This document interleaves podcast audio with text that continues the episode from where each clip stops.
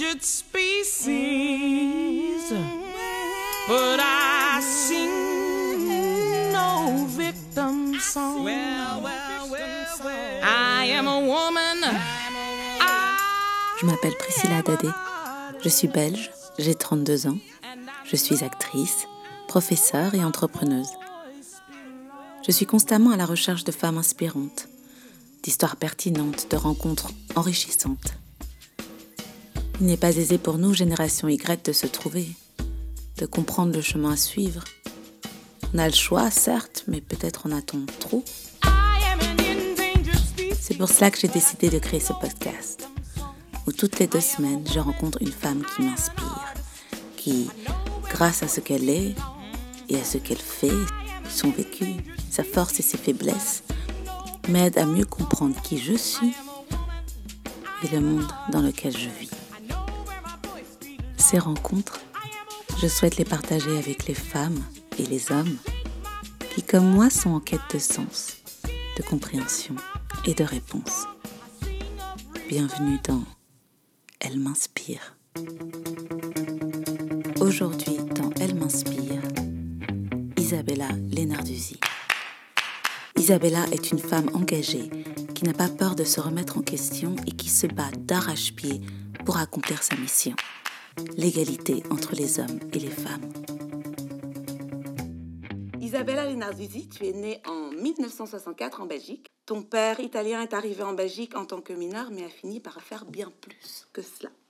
Après une éducation multiculturelle et multilingue à l'école européenne d'Ucle, tu étudies l'économie politique à l'UCL. Commence alors ton parcours d'entrepreneuse. Tu crées Université et Campus, magazine d'étudiants, le studio Welcome Pack est distribué à plus d'un million d'étudiants en Europe. Tu fais une escale en Italie où tu es directrice adjointe du musée des sciences à Naples. De retour à Bruxelles, euh, tu crées le Brussels Jobs Day pour la Chambre de commerce de Bruxelles où en cinq ans tu organises 30 éditions mettant à l'emploi plus de 5000 personnes. Tu crées plusieurs autres événements économiques comme the European Business Summit, CréaWall et Walino. Et en 2006, tu crées Jump, Empowering Women Advancing the Economy, l'entreprise sociale qui combat l'inégalité entre les hommes et les femmes dans les entreprises. Tu as été élue femme entrepreneuse européenne de l'année en 2010, femme d'exception en 2011 par la ministre de l'égalité des chances Joëlle Milquet, élue Women Inspiring Europe par l'Institut européen pour l'égalité des genres en 2012, en 2013 Ashoka Fellow, et femme de l'année en 2014. La raison pour laquelle tu es une femme qui m'inspire est assez claire, ou les raisons pour lesquelles. Isabella, merci d'être mon invitée. Merci à toi. Merci surtout de me faire l'honneur d'être la toute première. D'être la toute première, oui. Et du coup, si ma voix tremble un petit peu, c'est peut-être à cause de ça. Euh, alors, je voulais qu'on commence par, euh, par le commencement tes origines, d'où tu viens, euh, parler de ton, de ton enfance. Euh, et voilà, je voudrais que tu me parles un petit peu bah, de tes parents. Commençons par tes parents. Qui étaient tes parents Oui, donc ma maman est belge et mon papa est italien. Et mon papa est un alors, on, se dit, on se dispute souvent sur le fait que est-ce qu'il est de la première génération ou de la deuxième?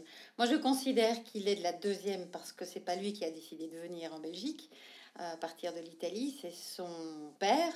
Euh, donc lui, il est arrivé à 12 ans. Il a suivi finalement son père euh, un an ou deux après qu'il soit arrivé en, Belgique. Donc c'est son père qui était mineur. Et, euh, et, mon père a grandi ici. Il a eu beaucoup de difficultés à, à, s'adapter aux écoles belges parce qu'il a été très souvent victime de racisme. Et, et, on le mettait plutôt, étant donné qu'il parlait pas français, euh, on le mettait euh, dans le fond de la classe euh, pour qu'il fasse des maths, parce que ça, ça allait, et on ne s'en occupait pas. et quand il était, quand il, quand il se jugeait discriminé ou maltraité ou humilié, il se révoltait, donc ce qui veut dire qu'il a été foutu à la porte de pas mal d'écoles, jusqu'au moment où, complètement désespéré, sa mère le présente à un prêtre ouvrier qui a reconnu en mon père euh, un, un, vrai potentiel. Et il l'a amené dans un collège, le collège de Bonne-Espérance, à, à Gerpine, je crois, donc toujours dans la, dans la région de Charleroi. Et euh, il leur a dit, écoutez, voilà, ce gamin-là, je sais pas ce que vous pouvez en faire, mais je pense qu'il a vraiment du potentiel. Euh, il peut pas payer, donc il peut faire des travaux pendant les récréations, pendant les week-ends, pendant les vacances. Et c'est comme ça que mon père a été dans une des meilleures écoles de Belgique.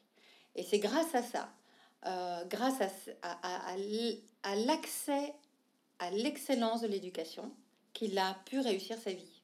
Et que je suis qui je suis devant toi. Parce qu'il n'aurait pas eu cet accès-là, ben, probablement je ne serais pas, je serais pas qui je suis.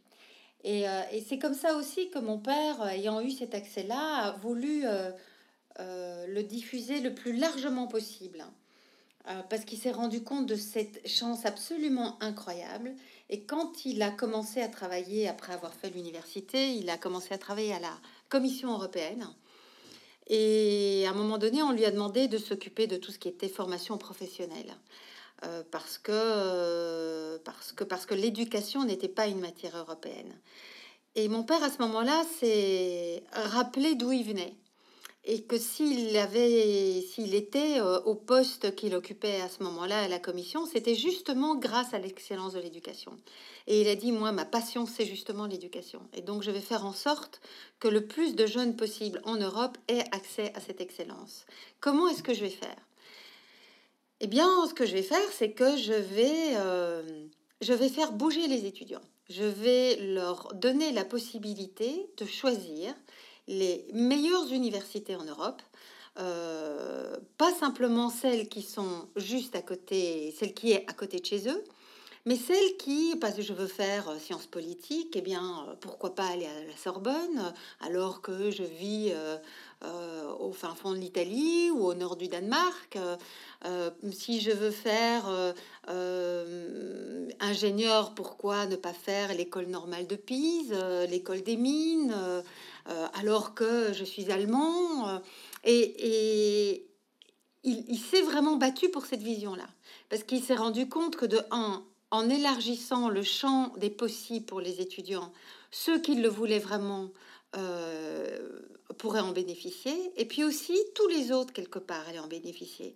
Ceux qui n'étaient, qui n'avaient pas cette volonté ou qui ne pouvaient pas euh, être mobiles, aller un plus loin de chez eux, étant donné qu'ils auraient eu des élèves en provenance d'autres cultures, d'autres pays, euh, automatiquement, ils allaient avoir une dimension européenne dans leur enseignement et les profs devaient quelque part s'adapter. Et c'était, une vision magnifique.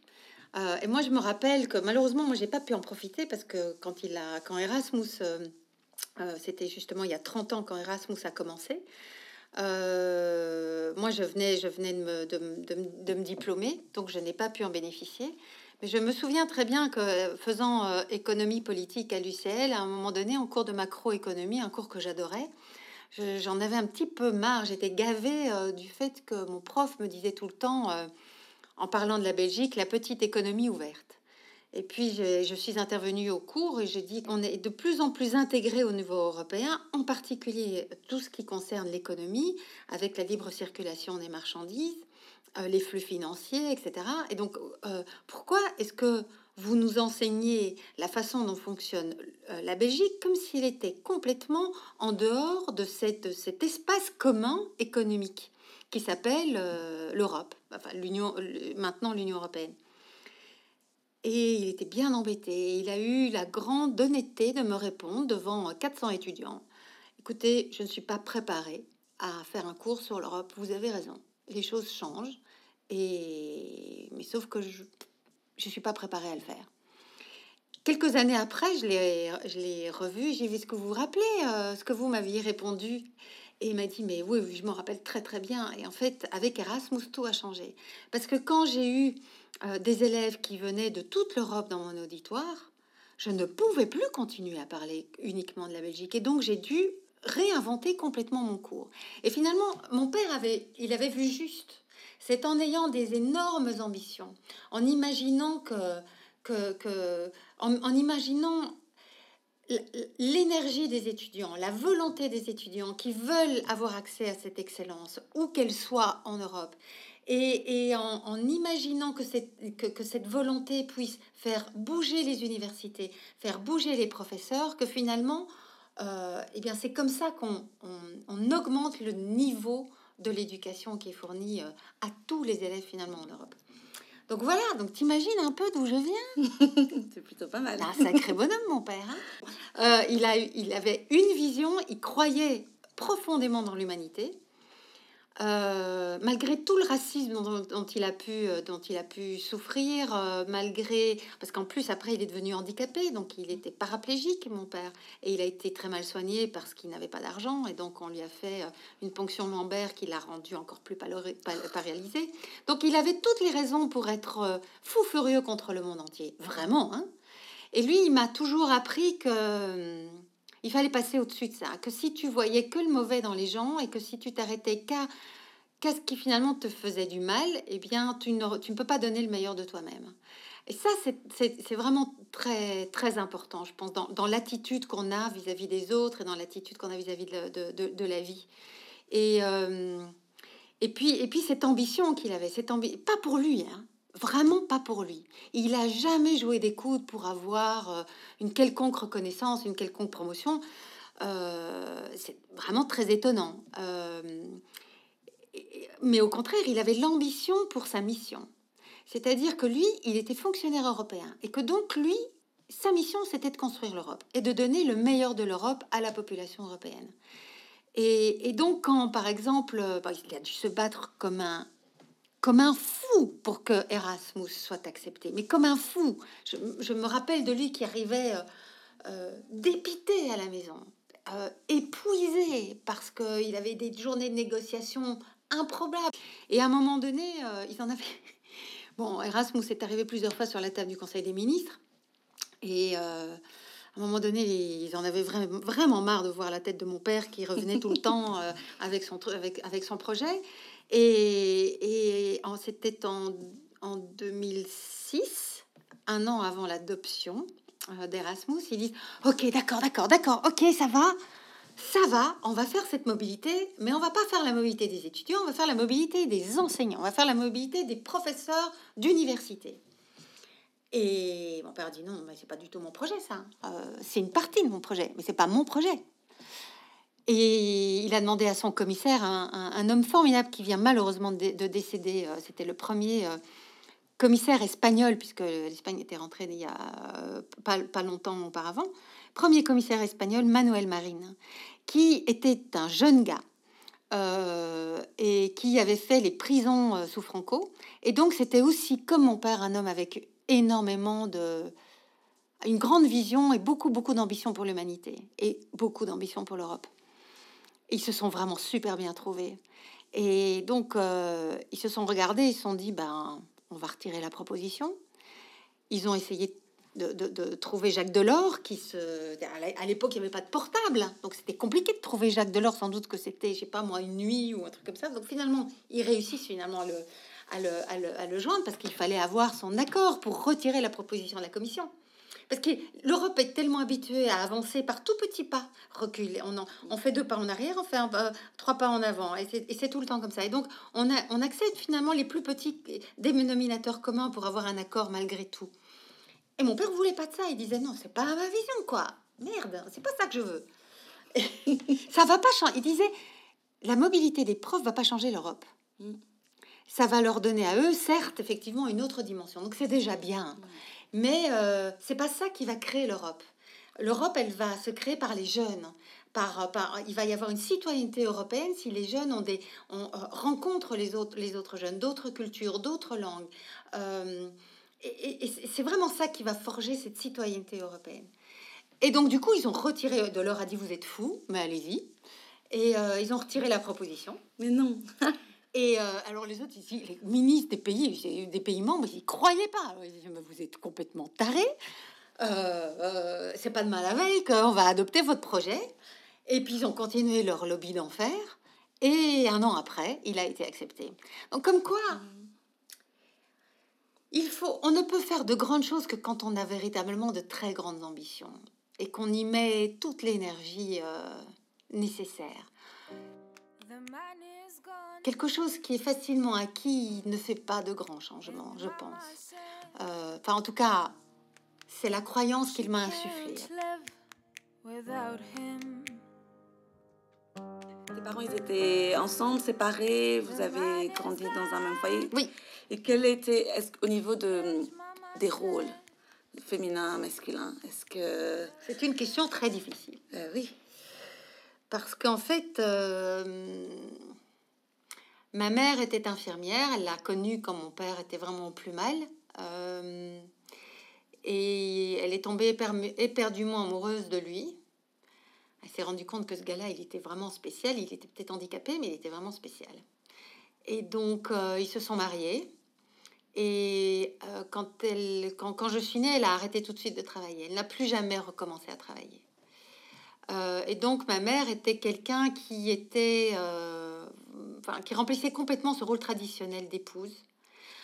Et, connaissant maintenant euh, mon père euh, euh, suffisamment bien, ça ne m'étonne pas que ça ait agréé complètement mon père, parce que finalement, lui, il était aussi dans, dans, dans, dans cet archaïsme stéréotype que lui, il avait la responsabilité de la conquête à l'extérieur, euh, qu'il fallait qu'il fasse des grandes choses, qu'il fallait que ce soit lui qui soit pourvoyeur euh, de moyens pour la famille, et que c'était normal que ce soit l'épouse, la mère, qui assume toute la partie euh, des soins à la famille, qui soit la fédulogie, etc.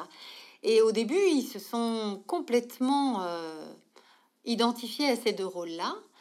Mais au fur et à mesure, ma mère est, est devenue très aigrie. Et, euh, et mon père s'en est rendu compte. Je me rappelle, j'étais ado.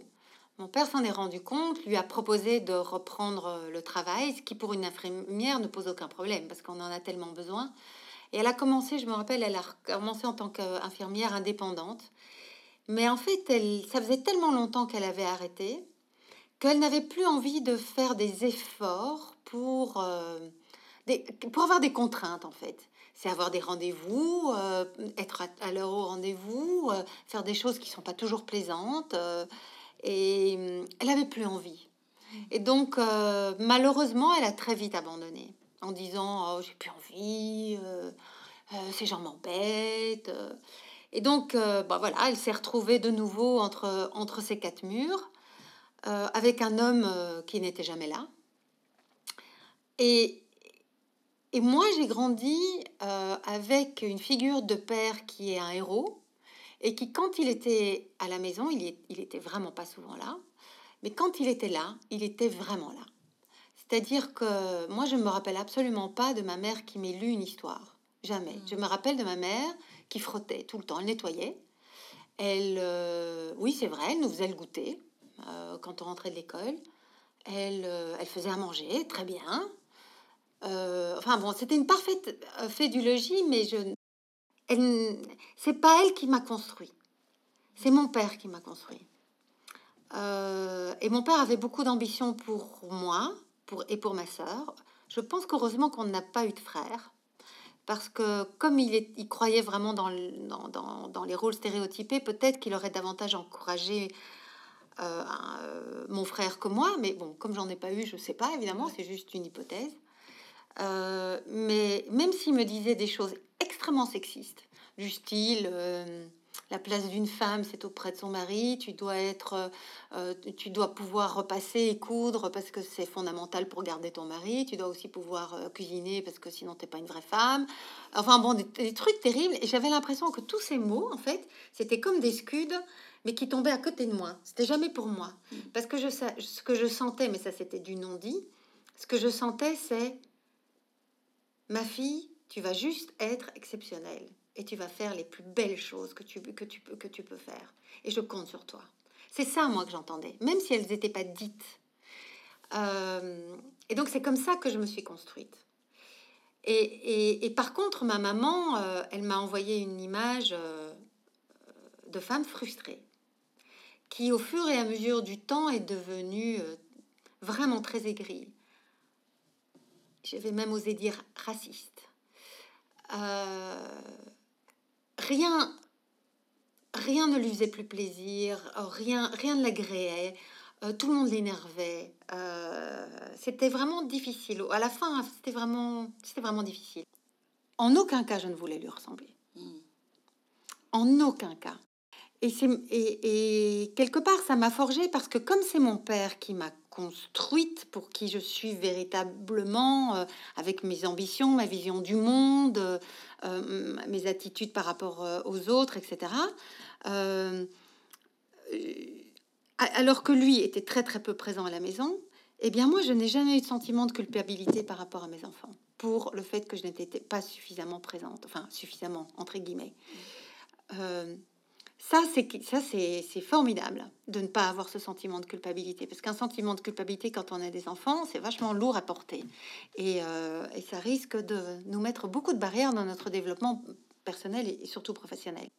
Euh, et c'est ça que moi j'ai voulu donner à mes enfants, c'est leur montrer qu'on peut être un, euh, un bon parent, leur apporter ce qu'il faut pour, pour les construire au mieux, euh, mais tout en ne faisant pas de sacrifice sur sa vie euh, euh, personnelle, mais surtout professionnelle, parce que je pense que c'est très très important de montrer aux enfants qu'on a un, rôle à jouer dans ce monde. Et encore une fois, je le répète, mon- mon père, pour le meilleur et pour le pire, m'a insufflé la croyance que si on ne si on n'y met pas beaucoup beaucoup d'efforts, on ne peut rien créer de véritablement grand et impactant.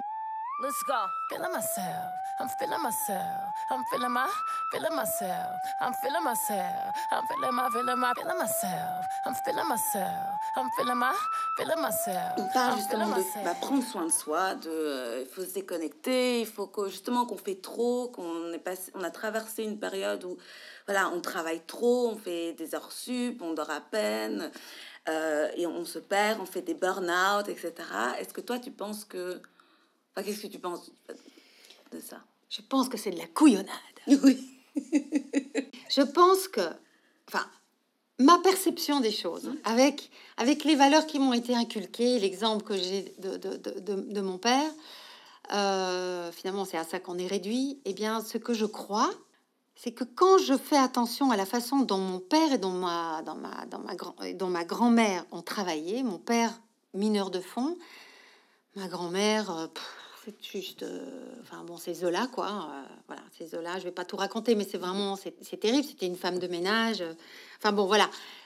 Ces gens-là, ils savaient ce que c'était que de bosser. Les conditions de travail étaient juste épouvantables. Ça, c'est vraiment, ça, c'est de l'exploitation des humains. Et pourtant, et pourtant, ils se plaignaient jamais. Ils se plaignaient jamais. Ils étaient contents d'avoir un job et de pouvoir donner à manger à leurs enfants. Euh, je ne pense pas que ce soit parce qu'on travaille trop.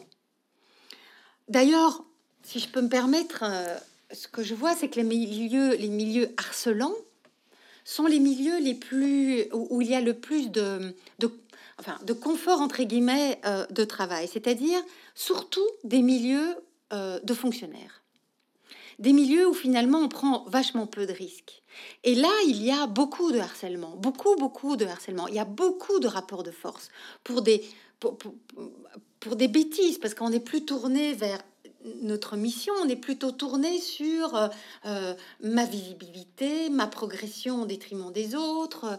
euh, et donc, évidemment, quand un univers professionnel est harcelant, là, je comprends mille fois qu'on tombe en dépression, qu'on tombe en burn-out, etc. Mais allez, la plupart du temps, l'univers du travail n'est pas harcelant comme ça, parce que euh, le travail, c'est pas du tout un enfer. Et en plus, on a maintenant la liberté, euh, si on a un minimum en tout cas de qualification et de volonté, c'est de changer de boulot. Évidemment, il y en a pour lesquels c'est beaucoup plus compliqué. Moins on a de qualification, plus c'est et plus on est âgé, par exemple, ou plus on est handicapé, plus c'est compliqué de changer de boulot. Mais il reste quand même beaucoup de, il y a beaucoup, beaucoup, beaucoup d'hommes et de femmes qui ont la possibilité de changer. Sauf qu'on veut pas prendre de risques. Donc on va cracher sur l'environnement de travail sans y mettre euh, l'énergie nécessaire pour le rendre meilleur, euh, sans dénoncer par exemple les mauvaises pratiques, euh, parce que tout ce qu'on veut faire, c'est garder, c'est garder une espèce de sécurité.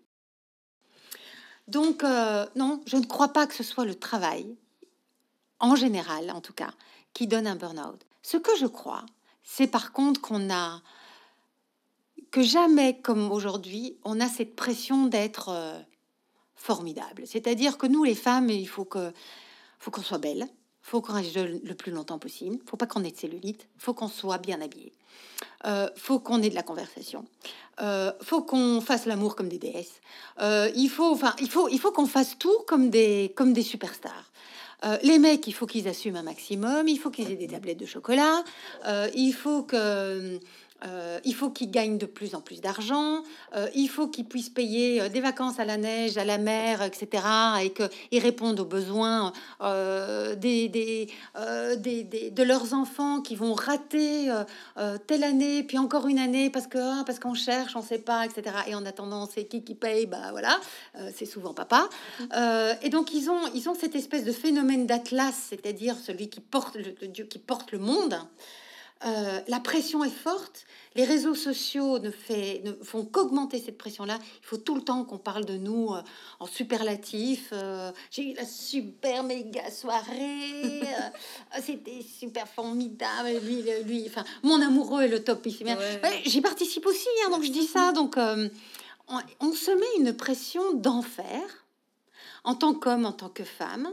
Euh, je pense que c'est ça en fait. Je pense que c'est, on est dans un monde de, surconsommation, de surcompéti, de, de compétition entre les, entre les individus, au lieu d'être euh, dans ce, dans cette interaction avec les autres, cette interaction bienveillante.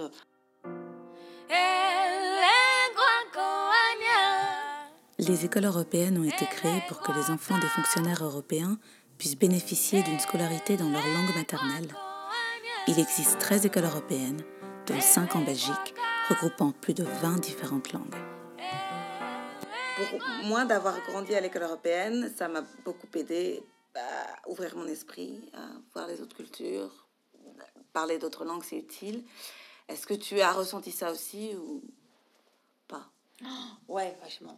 On a quand que- même eu une chance extraordinaire toutes les deux d'avoir d'être passées par l'école européenne. Est-ce que c'est la meilleure école du monde Pour moi, en tout cas, c'est la meilleure école du monde. Pour qui je suis. Oui. C'est peut-être pas adapté pour toutes les personnalités, mais pour qui je suis, oui. Parce qu'on m'a vraiment, euh, on m'a aidé à me, à ce que je me développe en fonction de qui je suis vraiment. Euh, on m'a permis de ne pas respecter les règles. Euh, parce que simplement pas parce que je les enfreignais de façon négative, parce que parce que j'en réinventais d'autres qui m'allaient mieux. Et vraiment, euh, j'ai eu des gens qui ont eu confiance en moi. On m'a, qu'est-ce qu'on m'a laissé faire à l'école? Mais Alors là, vraiment, j'ai fait des trucs incroyables. Et ça, je pense que c'est rarissime. Et euh, d'ailleurs, ce qui est très intéressant d'observer, c'est que les alumni, donc les anciens élèves des écoles européennes, euh, sont parmi ceux qui entreprennent le plus. Ah bon? Ils sont beaucoup plus entrepreneurs que, que, que, que, que la moyenne. Ouais, Mais quelque part, c'est normal parce qu'on a, on a, on est, on acquiert cette espèce d'impertinence, de confiance en nous. Parce qu'il faut être quand même un peu taré pour être entrepreneur, hein, euh, pour prendre tous ces risques. Et donc, on a cette espèce d'impertinence. Oui, c'est ça. C'est, on est impertinent. Mon père, un jour, il m'a dit Mais tu ne seras donc jamais raisonnable. Je me suis dit C'est exactement ça. Je ne serai jamais raisonnable. Quel bonheur de pas être raisonnable. Et voilà, je n'ai pas, j'ai pas été cassée par l'école. J'ai été élevée par l'école. Et, et ça, et je pense qu'encore une fois, hein, pourtant, je te jure que euh, moi, mon année, j'ai vraiment pas eu des bons profs. Et d'ailleurs, j'ai eu euh, à notre bac euh, une personne sur deux de ma classe a échoué. C'est énorme. Ah bon? Ouais, ouais, on n'avait jamais vu ça. Ah, Donc, on a vraiment eu un parcours. Notre classe à nous a eu un parcours avec de très très mauvais profs. Mais simplement, euh, étant donné que euh, on avait de très nombreux professeurs de plein de nationalités différentes et qu'on était dans un bain cul- multiculturel, finalement, ça nous a certes euh, euh, offert des lacunes quelque part en, en- dans la matière, mais euh, ça ne nous a rien enlevé à cette capacité de nous adapter, de rebondir, euh, d'apprendre. Hmm. Est-ce que, est que tu te souviens la première fois que tu as ressenti que tu étais déjà une femme, donc différente, une fille? C'est à ce moment-là ou à un autre moment Oui, souviens? surtout en primaire. Euh, J'étais. euh, Je suis devenue chef de bande euh, en secondaire, mais en primaire, j'étais plutôt euh, la victime.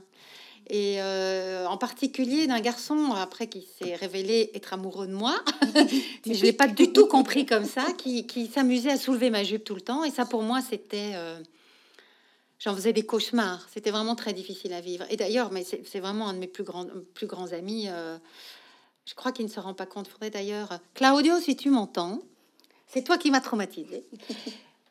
Faut que je te le dise d'ailleurs. Faut qu'on en parle. Faut qu'on en parle.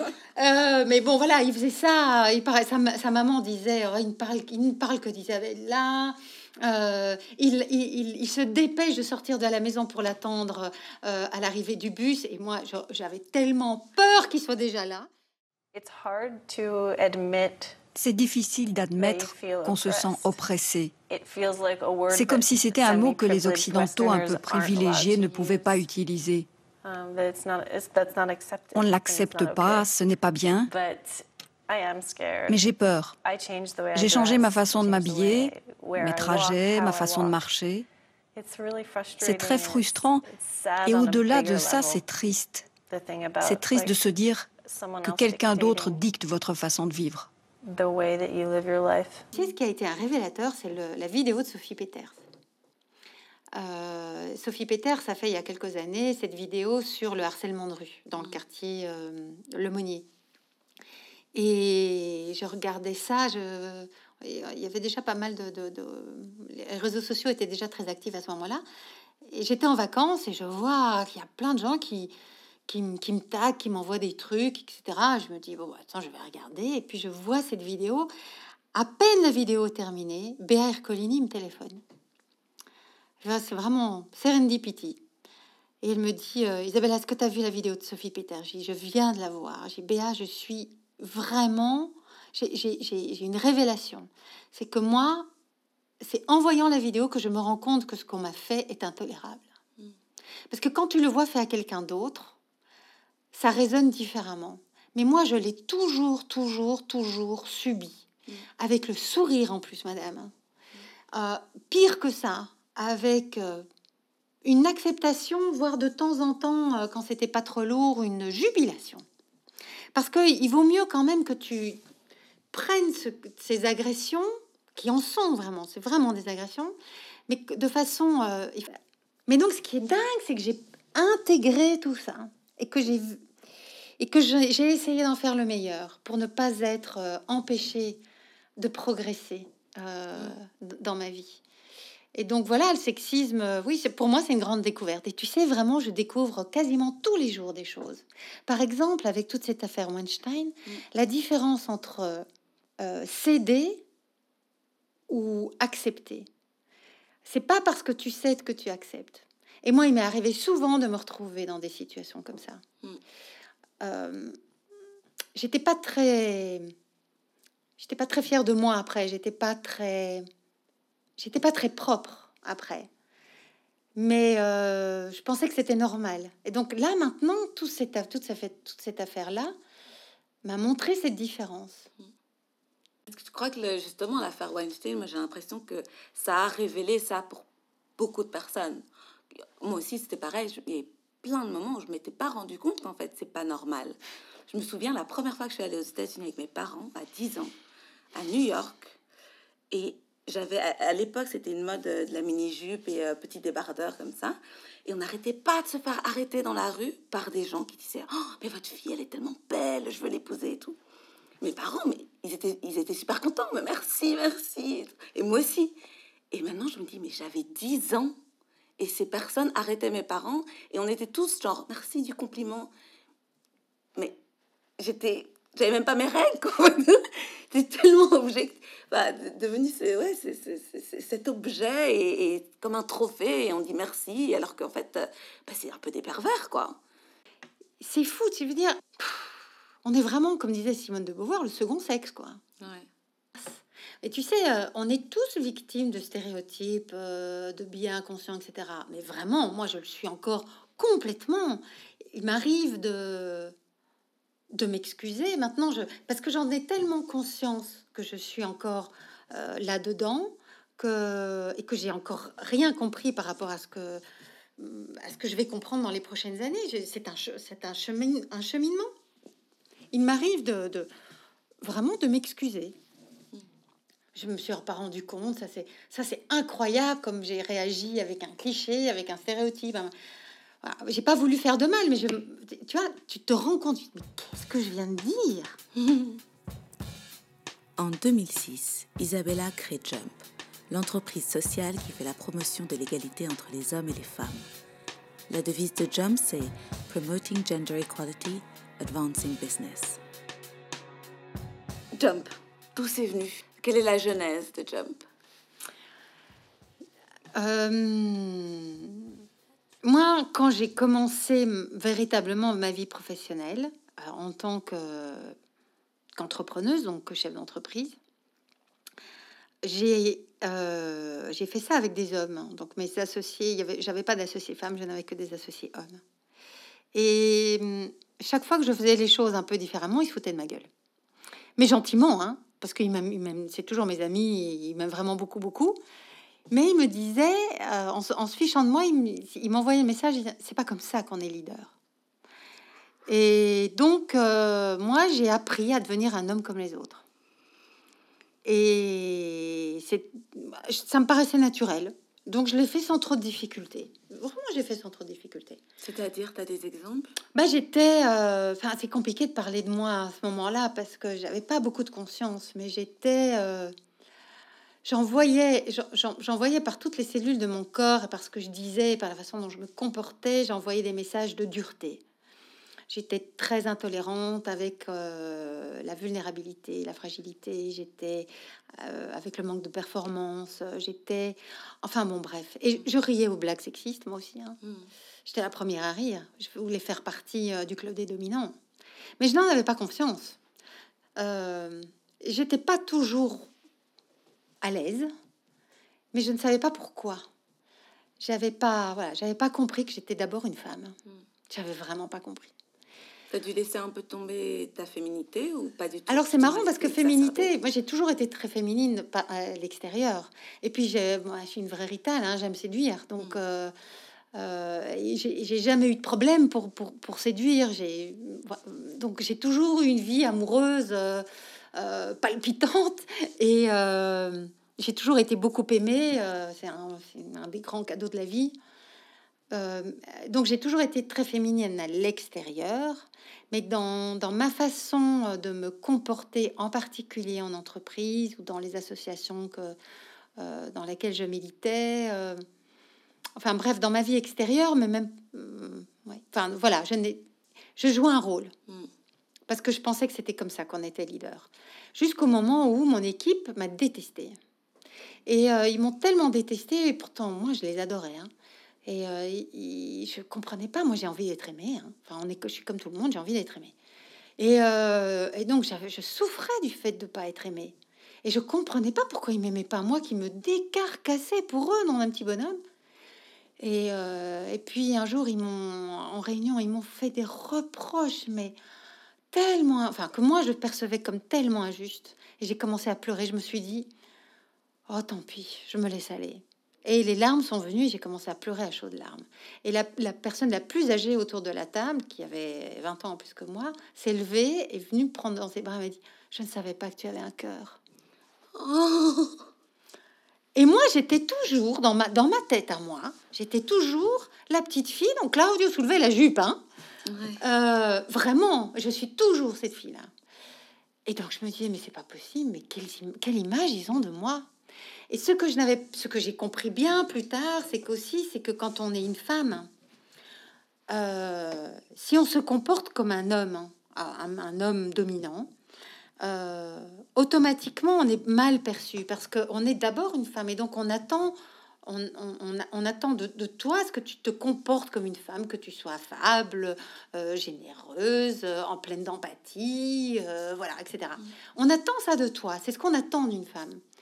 Euh, mais d'un autre côté, quand tu es comme ça, ben finalement, les, les, autres leaders, ils te reconnaissent pas parce que du coup, tu, es différente. Donc, tu n'es pas une véritable leader, tu es mm. comme une outsider.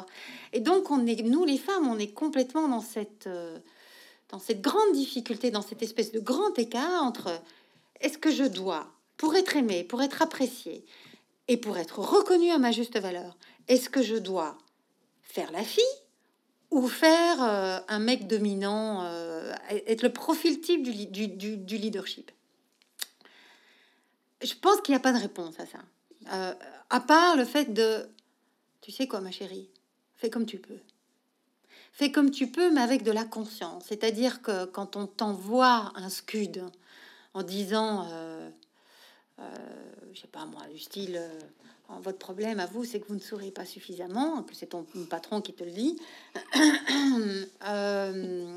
tu dois savoir interpréter ce qui est dit. Tu dois savoir que il pense ça parce qu'il est victime d'un billet inconscient de genre. Alors, à toi, si, si, si, tu t'es un peu euh, documenté, tu as peut-être quelque chose à, lui révéler là, et que si le type est intelligent, euh, il va, ça va peut-être changer sa vie, s'il comprend, s'il a envie de t'entendre et s'il comprend. Euh, mais en tout cas, tu ne dois plus le prendre de façon personnelle. Et donc, je pense que notre grand défi actuellement, c'est que nous, les femmes, on est en train d'inventer l'authenticité. Donc, rester authentique à, presque n'importe quel prix, euh, en particulier dans notre vie professionnelle. On ne doit plus endosser un costume d'homme pour pouvoir réussir. Et si on nous le demande, si les gens ne veulent pas comprendre, si la culture de la boîte fait en sorte que, eh ben, malgré tout, euh, on veut qu'on rentre dans des cases, euh, qu'on s'habille comme ça, qu'on se comporte comme ça, qu'on parle comme ça, etc., qu'on travaille comme ça. Et si ça ne nous convient pas, ben, il faut qu'on change. Il faut d'abord prendre conscience de qui on est. Il faut d'abord prendre conscience qu'on est évalué, enfin perçu, toujours par le prisme je suis, euh, tu es une femme. On est toujours considéré d'abord comme une femme avec toutes les attentes qu'on a de ce genre-là. Euh, si on est trop femme, on risque de ne pas être perçu comme leader, high potential, euh, de ne pas être valorisé dans notre carrière. Et si on est perçu comme carriériste, euh, euh, voilà, tout ça, ambitieuse, euh, autoritaire et compagnie, alors notre problème, c'est qu'on risque de ne pas être apprécié par nos collègues, voire même par, nos, patrons, parce qu'ils vont apprécier la, la professionnelle, ils vont pas apprécier la personne, parce qu'on ne correspond pas au schéma de genre qu'ils ont en tête. Et donc, il faut vraiment qu'on trouve notre authenticité, parce que sincèrement, ça n'en vaut pas la peine de se foutre la santé en l'air pour... Euh, en tant que salarié pour une, pour, pour, pour, une entreprise. Il faut qu'on donne le maximum de nous-mêmes, certainement, mais il faut qu'on soit accepté comme on est. Donc moi, j'ai eu cette, euh, cette injonction qu'il fallait que je sois comme un homme comme les autres. Et puis, on a vendu euh, nos boîtes à, à des multinationales. Euh, on s'est retrouvé. J'étais déjà entourée que d'hommes, mais alors là, il y avait vraiment, il y avait beaucoup plus d'hommes encore, qui avaient en plus 20 ans en plus que moi et qui euh, me voyait comme, euh, en tout cas c'est ce que moi j'entendais, que je percevais, il me voyait comme l'assistante de mes, de mes associés, mec. Bon de bonsoir.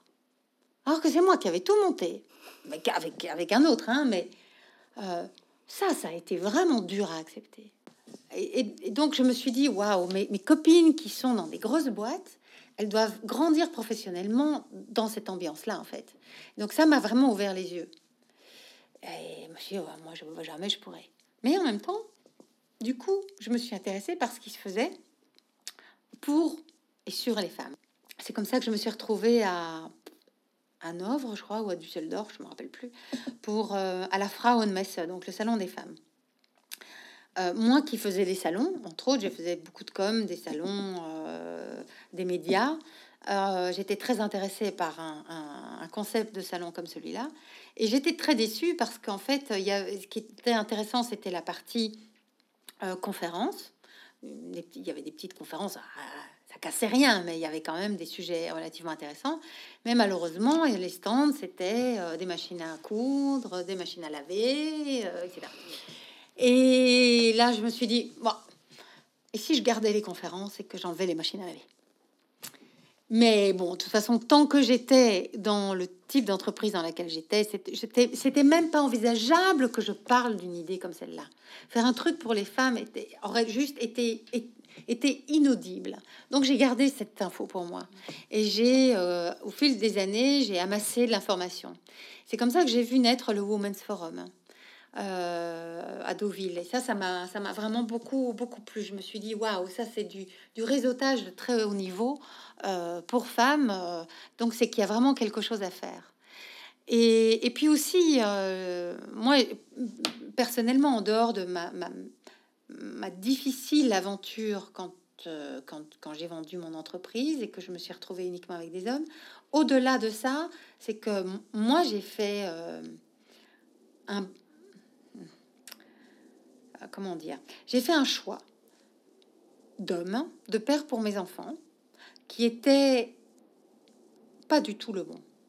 Parce que je me suis tombée amoureuse euh, d'un homme puissant, mais ça, ça m'arrivait souvent. Euh, puissant dans le sens qui avait de l'influence, qui était brillant. Et tout se passait bien tant que je ne suis pas tombée enceinte. Dès que je suis tombée enceinte, il a voulu faire de moi son épouse et la mère de ses enfants. Et je, n'étais plus Isabelle Alenarduzzi, j'étais son épouse et la mère de ses enfants. Et donc j'étais au service de lui et de ses enfants.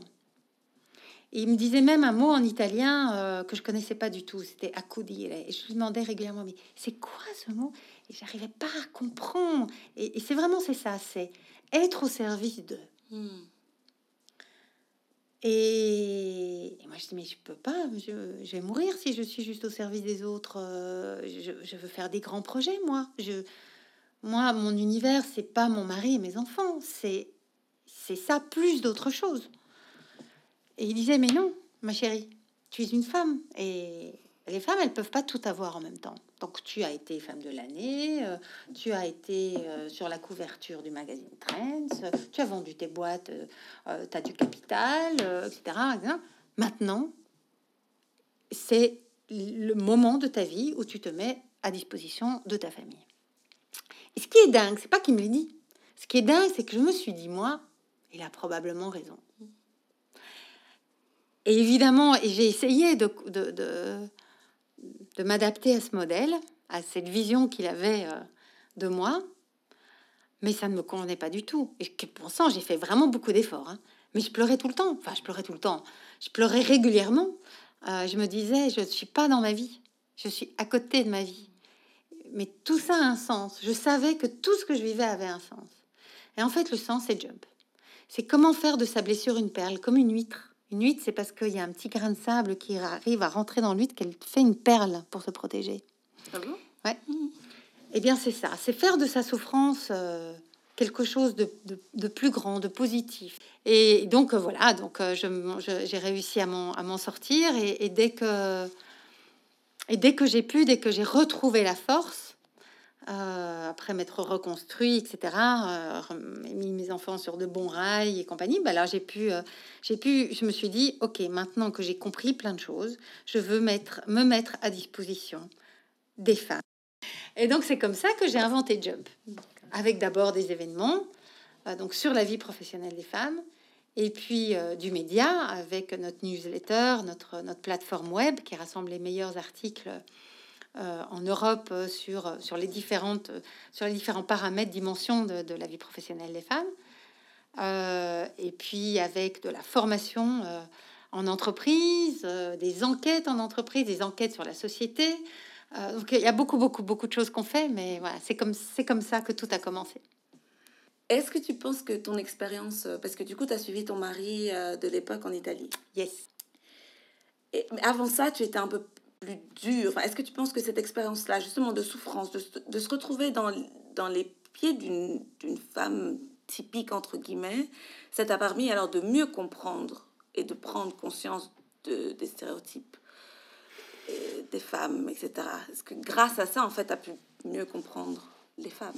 Oui, parce que j'étais du style euh, invincible. Euh, j'étais une guerrière. J'avais d'ailleurs un amoureux qui me disait, parce que je me suis, mon, vrai prénom c'est Isabella, mais euh, avant mes 18 ans, tout le monde m'appelait Isabelle. Et c'est à l'université où euh, j'ai commencé à me faire appeler Isabella parce que bah, bah, tu, tu, commences un autre réseau. J'avais ma carte d'identité, donc les gens automatiquement fait Isabella, donc je suis devenue Isabella. Et il disait euh, Isabelle est la, est, la, la partie douce de ta personnalité, Isabella est la partie guerrière. Et il n'avait pas tout à fait tort. Enfin, je trouvais ça, très sympathique. Euh, et donc, j'étais une vraie guerrière. Bon sang, bonsoir. J'étais, je suis toujours une guerrière, mais je suis une guerrière, j'espère éclairée maintenant. À l'époque, j'étais pas éclairée. par rapport à Jump, euh, qu'est-ce que que tu penses étaient les ou peut-être qu'ils sont encore maintenant, peut-être que tu les vis encore maintenant, mais les obstacles.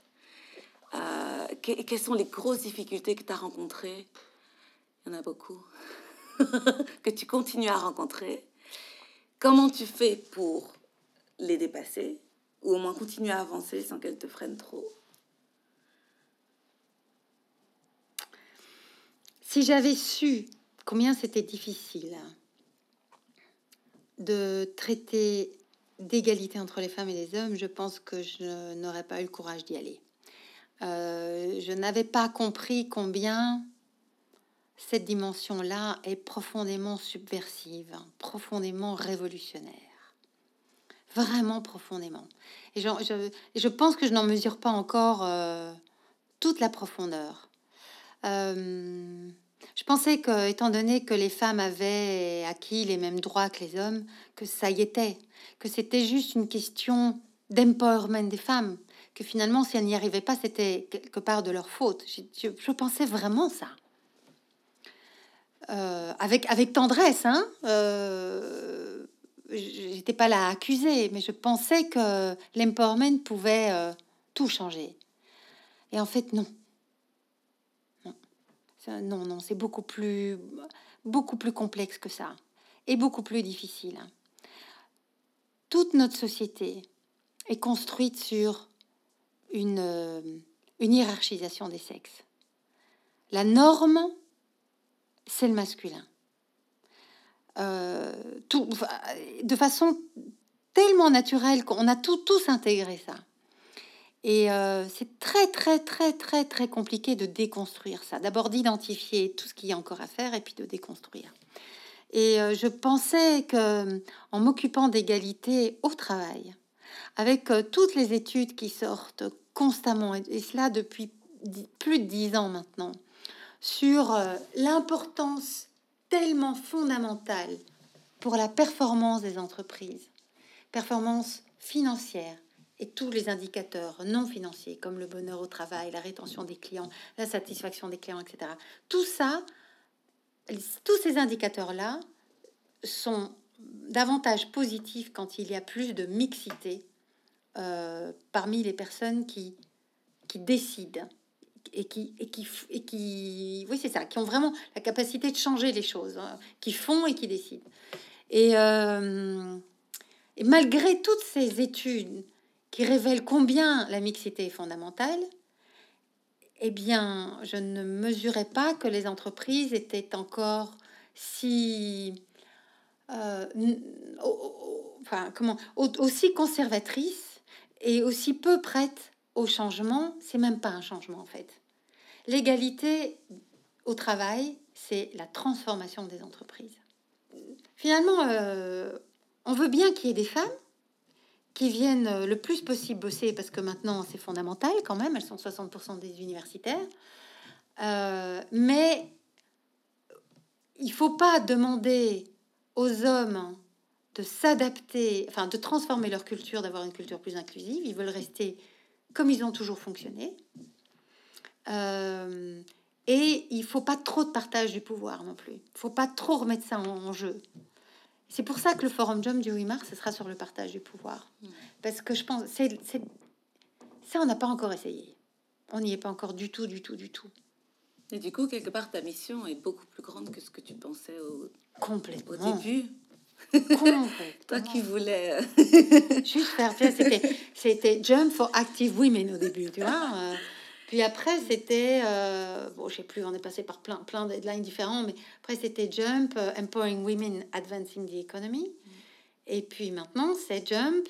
Il y a toujours Empowering Women, Advancing the Economy pour la partie euh, B2C, l'aspect dédié aux femmes.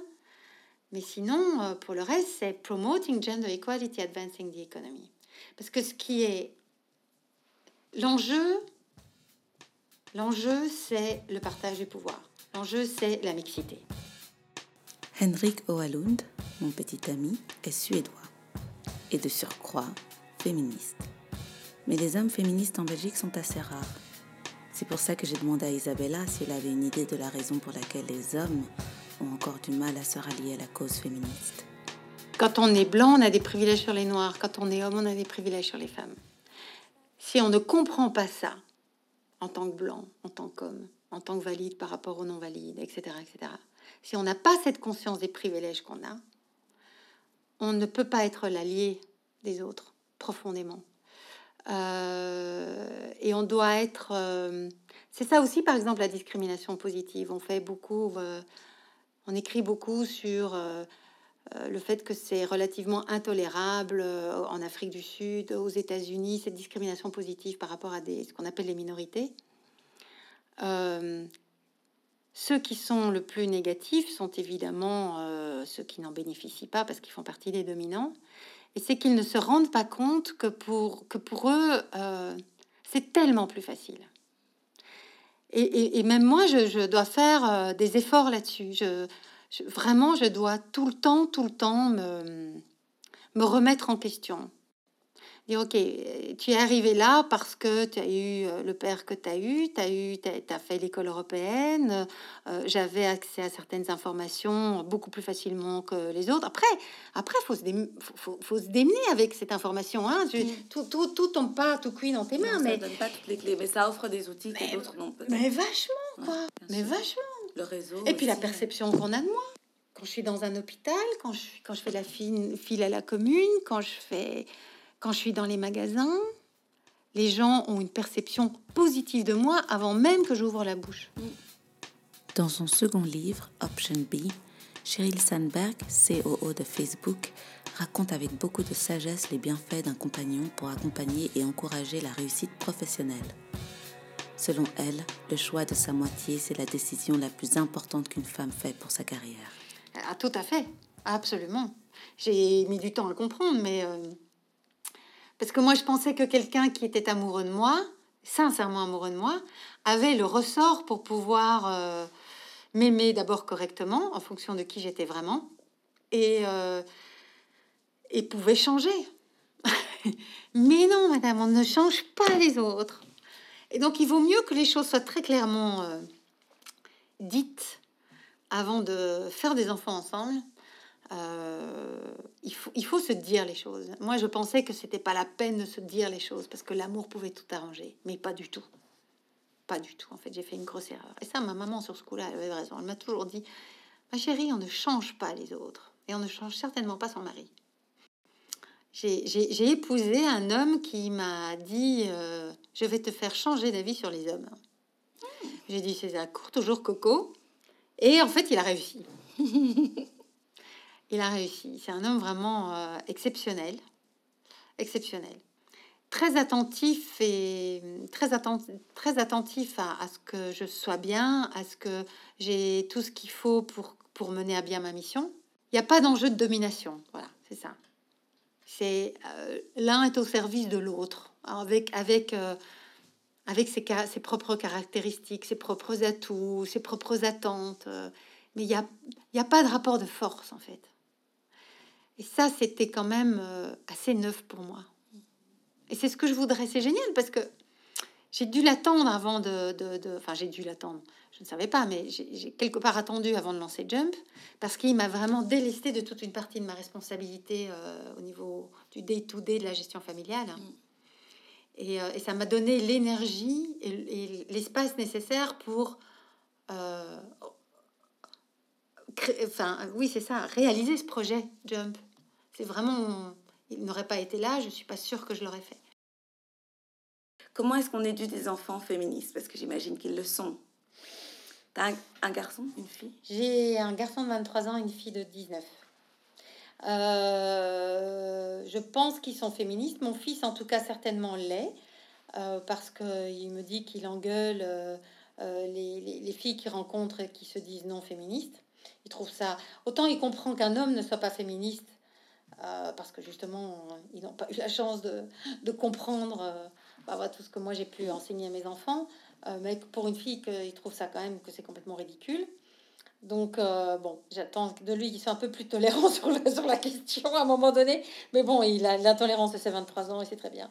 Euh, j'espère juste que ce sera un bon mari et un bon père. Parce que c'est à ça que tu vois un vrai féministe. Qui t'inspire, comme l'émission s'appelle Elle m'inspire. Je me demandais quelles sont tes inspirations, des femmes qui t'ont inspiré, qu'elles soient vivantes ou pas. Pour celles qui ne sont plus là, Louise Michel, euh, Simone de Beauvoir et euh, attends, je te, et, ah ouais non, pardon, j'ai déjà enterré, elle est toujours là. Elisabeth Badinter, controversée mais très inspirante. Euh, mais elle, c'est des sacrés, c'est des. Mais t'as des Benoît de Croul, des Gisèle Halimi, des. des... il y en a tellement. Il y en a tellement. Et puis, euh, et puis tu as toutes celles qui sont des alliés, comme toi. Oh, merci. non, mais c'est fondamental parce que tu vois, quand on poste, on se. Je pense que vous, mes alliés, vous vous rendez pas suffisamment compte. Quand je, je j'ai une prise de position, par exemple sur les réseaux sociaux, euh, le fait que ce soit liké, commenté de façon bienveillante, etc., euh, c'est fondamental. C'est vrai. C'est pas tellement pour le, pour le fait d'avoir X likes et machin. C'est pas ça. C'est euh, te dire, euh, ok, tu es sur la bonne route. Tu, tu, tu, es vraiment dans ta mission et, et, et c'est très, très, très important parce que ça me donne encore plus de courage pour aller plus loin. Qu'est-ce qu'on peut te souhaiter pour 2018 Écoute, euh, je suis en train de faire une levée de fonds pour la première fois, euh, euh, pour la première fois de l'existence de Jump. je fais une levée de fonds pour pouvoir développer beaucoup plus la France encore, parce qu'on est à Paris, on est à Lyon, mais on voudrait être à Marseille, Strasbourg, Lille, Nantes, etc. Et mmh. développer le Luxembourg. Et développer aussi l'Allemagne. Merci beaucoup Isabella. Merci infiniment de ton temps. On se retrouve euh, le 8 mars. Ce sera où? Ce sera chez Mercedes, hein, euh, près de la chaussée de Louvain, à Olivier, à Bruxelles. Et puis le 22 mai à Paris. Et puis euh, le 11 octobre à Lyon. En attendant les prochaines dates sur Luxembourg, Marseille, Francfort, Zurich. Et on peut te retrouver sur Facebook, LinkedIn. Oui, donc en fait, à chaque fois, j'ai deux, deux, profils. Il y, a, il y a Jump, qui a un groupe LinkedIn, qui a une page Facebook, euh, euh, évidemment un compte Twitter, c'est Jump Equality. Et, et, puis, et puis moi, euh, c'est Isabelle la Jump. pour sur Twitter, c'est bon, bah, Isabelle Alénardo aussi sur Facebook et, et sur LinkedIn, pareil. Hein. Un tout grand merci à Isabella Lenarduzzi d'avoir été ma première invitée et de faire de Jump une formidable entreprise qui œuvre pour un monde meilleur. Et merci à vous de nous avoir écoutés. Si vous avez envie de nous soutenir, n'hésitez pas à nous mettre 5 étoiles sur iTunes, d'en parler autour de vous et de nous suivre sur les réseaux sociaux Facebook, Instagram, Twitter et LinkedIn. At mon prisme. C'est at On se retrouve dans deux semaines pour un nouvel épisode de Elle m'inspire.